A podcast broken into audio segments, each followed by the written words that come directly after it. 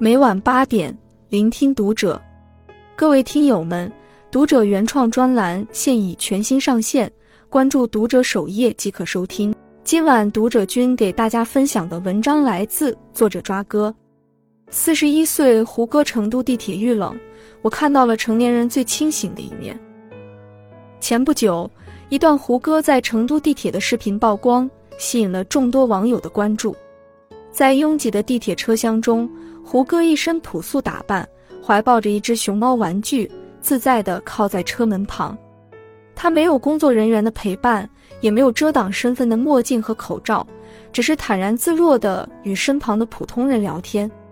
据网友爆料，当天胡歌在成都参加了一场宣传活动后，选择搭乘地铁回酒店休息，而且当时已经是晚上十一点多了，即使已是深夜。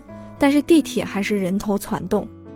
从视频里看，路人们认出胡歌后，没有出现围观和疯狂追星的场面，大家都互不打扰地做着自己的事情。虽然有人拍照，但是始终与胡歌保持一定距离，明显不想打扰他。有网友感叹：“这群路人的素质太好了。”确实，从他们身上，我们看到一群清醒自觉、克制自己的年轻人。他们不再受周围环境和他人的影响，更加专注于自己。别人在光鲜，与我们无关。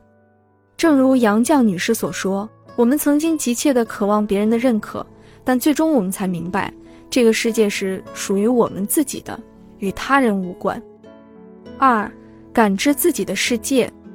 杨绛百岁长寿，在很多人眼里，他的人生大概无忧无虑，波澜不惊。但他也曾经历过自己人生的种种挫磨，在最艰难、最孤苦的日子里，杨绛依然能悠然自得，写出了《干校六记》这样颇有意趣的文章，使他声名大噪。或许有人会说，这是因为他已经经历过太多风雨，已经百炼成钢了。但我想说的是，不管在什么环境下，总该有东西是属于自己的，那就是自己的世界。杨绛先生有两个爱好，一是打毛线，二是读书。在九十多岁高龄时，他依然读书写字、打毛线球。很多人评价他依然是个有趣的灵魂。他之所以能成为有趣的灵魂，是因为有一个丰富的内在世界，也一直在追求自己内心的满足。我们每个人都是一个独一无二的个体，要时刻记得为自己而活。有人会问，这样是不是太自私了？其实不是，因为你活好了自己，才有能力去帮助别人，才有可能活出更大的世界。记得有次看《朗读者》，嘉宾是陈数，他读了作家宗璞写的一篇悼念冯友兰的文章，哭三地横。陈数读得声情并茂，泪眼婆娑。他说起自己第一次读到这篇文章时的心情。当时他正在拍摄《小舍得》，里面有一段自己最不喜欢看的剧情：自己的孩子因为误会而疏远自己。他说当时自己情绪低落，寝食难安。但就是在这段时间里，他偶然读到这篇文章，他写的是宗璞与弟弟从小相伴相依、一同成长的感人故事。这篇文章让他突然意识到，生命中最大的财富是健康和亲人。陈叔说：“我特别特别感恩这部戏，它让我在心灵上得到了特别大的滋养。人只有活出自己来，才能活得充实，活得饱满。三，不过分关注别人的人生。